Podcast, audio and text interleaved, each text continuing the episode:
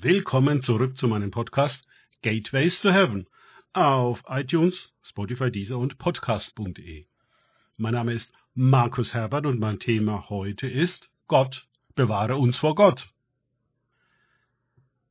Weiter geht es in diesem Podcast mit Lukas 1, 8 bis 10 aus den Tagesgedanken meines Freundes Frank Krause.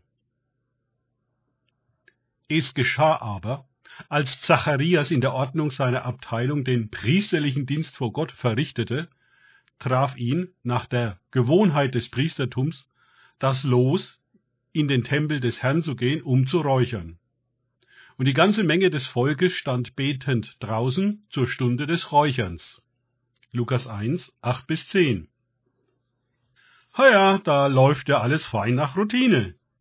Niemand muss aufmerken oder aufwachen, alles ist in bester Ordnung und läuft nach Gewohnheit, so wie immer.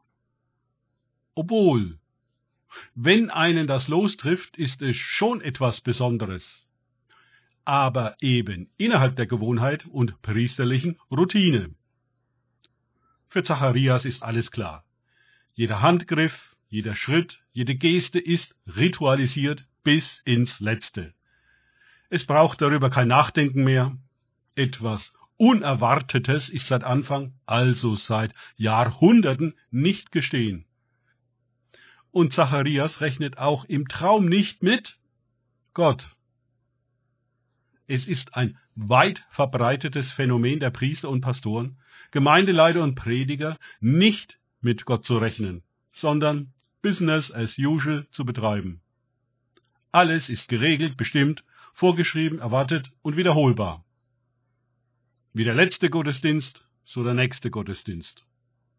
Und das soll man nicht einschlafen? Tatsächlich gibt es das noch krassere Phänomen, dass dann, wenn gegen alle Regeln Gott doch in die Routine einbrechen sollte, die Zuständigen diesen Einbruch ignorieren bagatellisieren und schnellstmöglich korrigieren. Einfach, weil es nicht vorgesehen ist und die Ordnung stört. So hat es Jesus ja zum Ärger der Vorsteher ständig gemacht. Er störte die Gewohnheit des Schabbat und der Synagoge. Gott stört?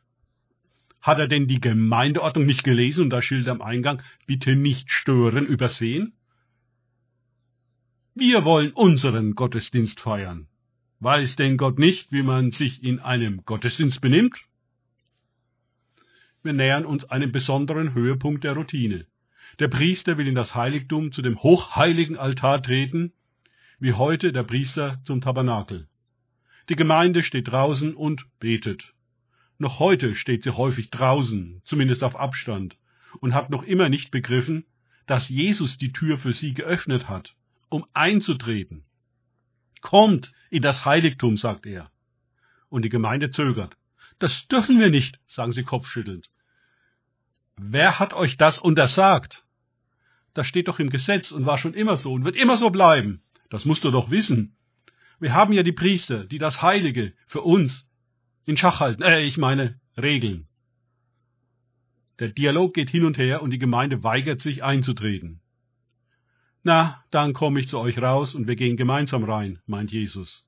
Kommt, gebt mir eure Hand, sagt er voller Gnade und Erbarmen, denn er sieht, dass die Herde erschöpft und verschmachtet ist, als habe sie keinen Hirten. Siehe, Matthäus 9,36. Obwohl sie Hirten wie Sand am Meer hat, über die Gott aber schon lange sein Urteil gefällt hat, mit der klaren Ansage, dass er selbst kommen und seine Herde weiden wird. Siehe Hesekiel 34, 11 bis 12. Nun steht das schon lange da in den Propheten und wird vom Predigtplan gerne übergangen oder so verkündigt, dass dies auf eine ferne Vergangenheit oder Zukunft hindeutet. Aber keineswegs auf heute und hier und uns. Die Worte werden so in der Routine eingepflegt und exegetisch aufbereitet, kritisch reflektiert und historisch kontextualisiert, dass sie niemanden im Standardgottesdienst irritieren und beunruhigen. Denn das kann ja nicht im Sinne Gottes sein, der nichts anderes verlangt, als genauso weiterzumachen wie gehabt. Ordnung ist das Wichtigste. Was betet das Volk draußen vor der Türe? Sicherlich gibt es dafür Vorlagen und Orientierungshilfen, die verteilt werden oder gegen eine kleine Gebühr am Büchertisch zu erwerben sind. Alle sollen wissen, was sie in der Ordnung und Gewohnheit zu tun haben. Dann wird Gott zufrieden sein. Und er ist zufrieden, wird er uns gewiss verschonen, äh, ich meine segnen.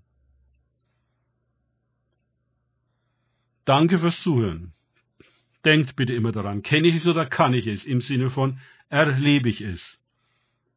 Erst sich auf Gott und Begegnungen mit ihm einlassen, bringt wahres Leben und Eintritt in das Heiligtum.